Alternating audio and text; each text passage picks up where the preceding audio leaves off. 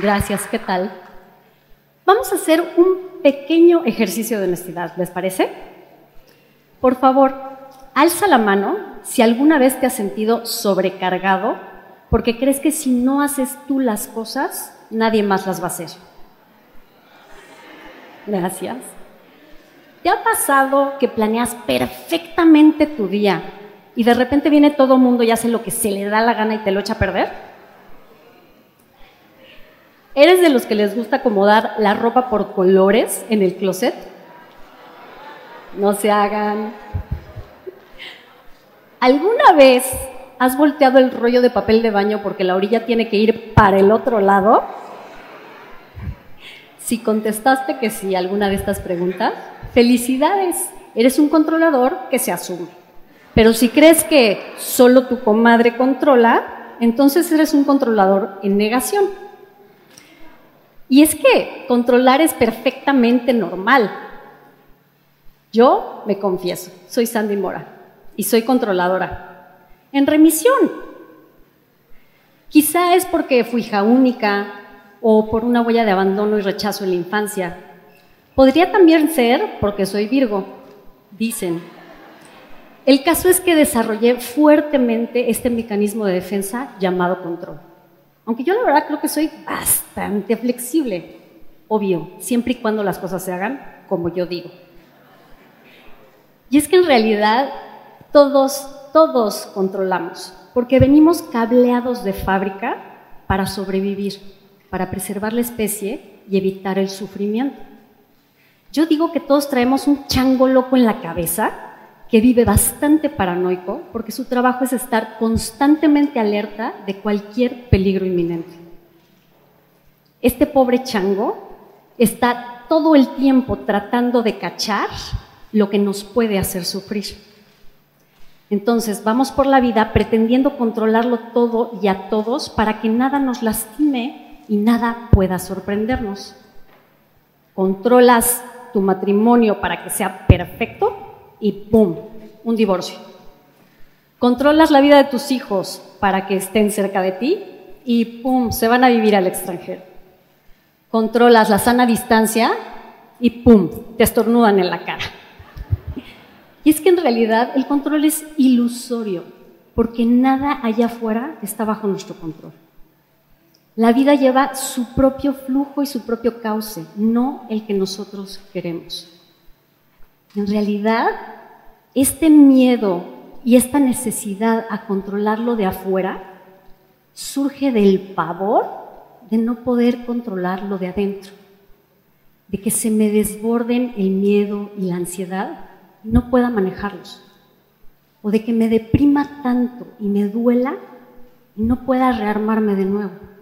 Entonces caemos en la represión y el control emocional en no darnos permiso de sentir porque es incómodo y estorba. Y esto es algo que se ha venido insistiendo tras generación tras generación. Se nos ha dicho que sentir no es bueno porque nos hace débiles. No llores, ay, pareces vieja, uy, estás histérica, ay, ya no es para tanto, no te enojes, no estés triste.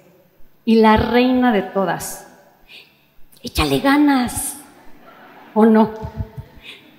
Y entonces lo que sucede es que vamos generando una olla express sin válvula que se vuelve una bomba de tiempo.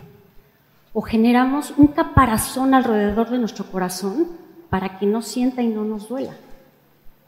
Lo paradójico es que ese caparazón y esa aparente fortaleza y rudeza que nos da el control nos hace sumamente frágiles, porque nos hace fríos, poco tolerantes, controladores, y eso mata la innovación, la creatividad y el aprendizaje. Total, nos volvemos unos analfabetas emocionales. El control tóxico de las emociones es el enemigo número uno de la resiliencia. Cuando no nos damos permiso de sentir, nos desconectamos de la realidad, de alguna manera. Entonces, normalmente lo que hacemos es que controlamos nos adormecemos y nos desconectamos. Cuando esto sucede, empezamos a generar una serie de mecanismos y de fantasías catastróficas de lo que puede llegar a pasar si las cosas no salen como nosotros las planeamos. Nos generamos ideas fijas de cómo deben ser las cosas. Y eso nos hace poco resilientes. En esta vida yo he tenido enormes oportunidades para aprender a soltar el control. ¿Se acuerdan que les dije que era yo muy controladora? Pues en la universidad me gané el apodo de la subcomandante Mora. ¿A qué grado llegaría mi nivel de control? Que de plano la gente me tenía miedo. Así se las pongo. Entonces, cuando estamos sufriendo, porque en realidad estamos sufriendo, pero no nos damos cuenta porque no sentimos, nos desconectamos. Y nos acaba sucediendo que nos rompemos. Y como muestra un botón, en el 2020 se vinieron a disparar los niveles de malestar emocional y psicológico con esta pandemia. ¿Por qué? Pues porque todo se nos salió de control a todos y no hemos sabido cómo manejar las emociones. Hay que aprender a sentir las emociones y gestionarlas. Estas oportunidades que a mí la vida me dio para soltar el control empezaron con un divorcio, que le dio al traste a la historia de y vivieron felices para siempre. Luego, mi hijo cayó enfermo con una insuficiencia renal terminal, que lo puso al borde de la muerte y que nos tuvo prácticamente un año entrando y saliendo de hospitales, hasta encontrar el maravilloso regalo de un trasplante. Ahí me di cuenta de que yo no podía controlar su salud y que tenía que depender de otros para salvarlo. Pero ejercí absoluto control de mis emociones por miedo de venirme abajo. A los cuatro meses del trasplante de mi hijo, la diagnosticada fui yo, con cáncer de mama. Estoy segura de que fue mi cuerpo encapsulando en un tumor todo el miedo, el dolor, la impotencia que no me di permiso de sentir durante la enfermedad de mi hijo. Ser yo la paciente me trajo enormes oportunidades para aprender a soltar el control. Para empezar, el de mi propio cuerpo. Y también me dio enormes bofetadas de humildad al darme cuenta de que yo no podía sola y que tenía que aprender a pedir ayuda y aceptarle recibirla como llegara, sin ponerme exigente. Gran lección. Después me volví a casar, controladora y terca. Y a los 40, después del cáncer y como un milagro sorpresivo, llegó un tercer hijo, que por supuesto volvió a poner todos los planes de cabeza. Después porque aún hay más. Perdí mi trabajo corporativo de 12 años y con eso perdí absoluto control de mis finanzas y rematé con un segundo divorcio. Y no fue hasta ese momento que verdaderamente troné. El caparazón de mi corazón explotó en mil pedazos y me lo dejó en carne viva, expuesto sin más remedio que sentir todo el dolor de esa circunstancia y de todas las anteriores que no me había dado permiso de sentir.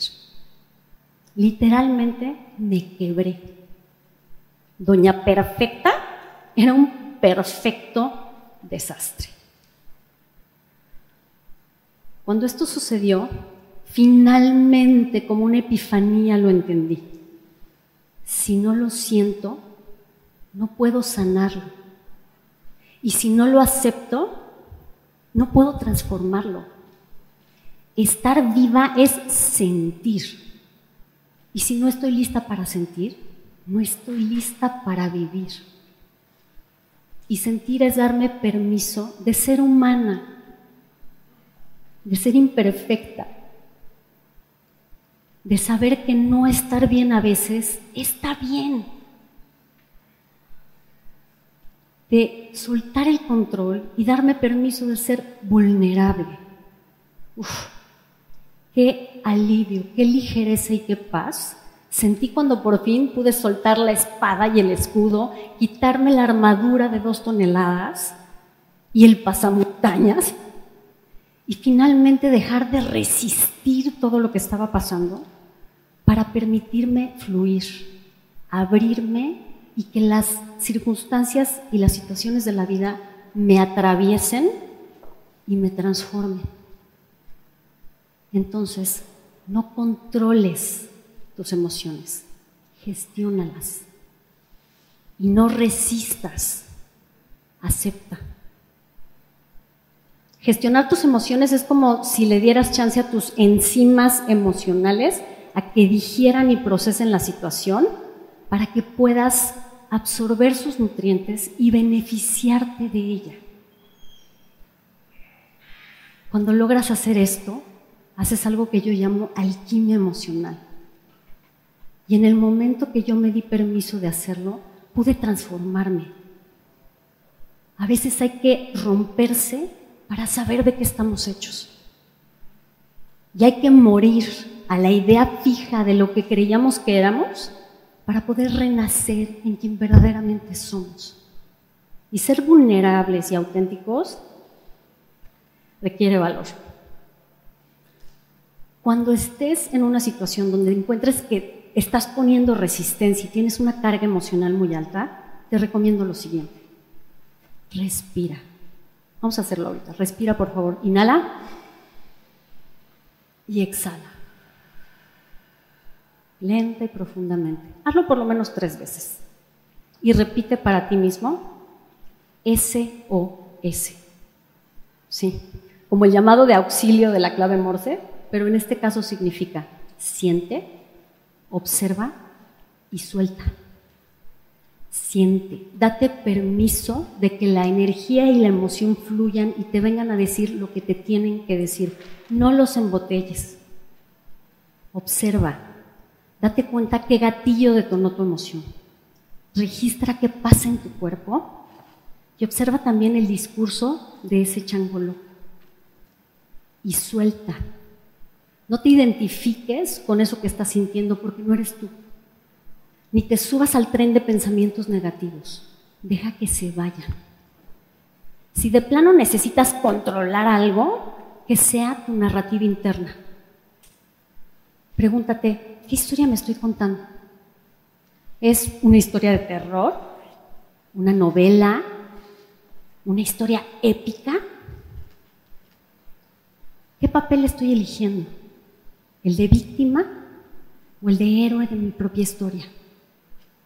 ¿Cómo quiero recordar esto en el futuro? ¿Puedo tomármelo con humor? Siempre, siempre las situaciones traen un regalo oculto. Decide buscarlo y enfócate en lo que sí hay. Cuando yo finalmente suelto y acepto, fluyo, soy más resiliente, me adapto, soy más creativa, estoy abierta a las posibilidades vivo vaya. Entonces, por favor, no controles, gestiona tus emociones. Yo lo que te puedo decir el día de hoy es que si estoy aquí después de todos estos tsunamis de vida, sí, con las rodillas raspadas, salen los ojos, toda mareada, arena hasta en los calzones y el bikini de sombrero, de cualquier forma te puedo decir que estoy viva, que estoy aquí y que aprendí que la mejor manera de navegar esas aguas externas que son inciertas es con la certidumbre y la tabla de salvación de la aceptación, la gratitud y el gozo internos. Confía en que estás donde tienes que estar para aprender lo que tienes que aprender y en que podrás transformar la densidad de todas estas emociones y situaciones adversas en oro de crecimiento personal. Cuando acepto, avanzo. Cuando me acepto a mí misma, me puedo transformar. Cuando decido, logro las cosas. Cuando agradezco mis circunstancias, atraigo bendiciones. Cuando confío, las cosas suceden. Y cuando actúo desde el amor, todo fluye. De controlador a controlador, les regalo mi experiencia. Muchas gracias.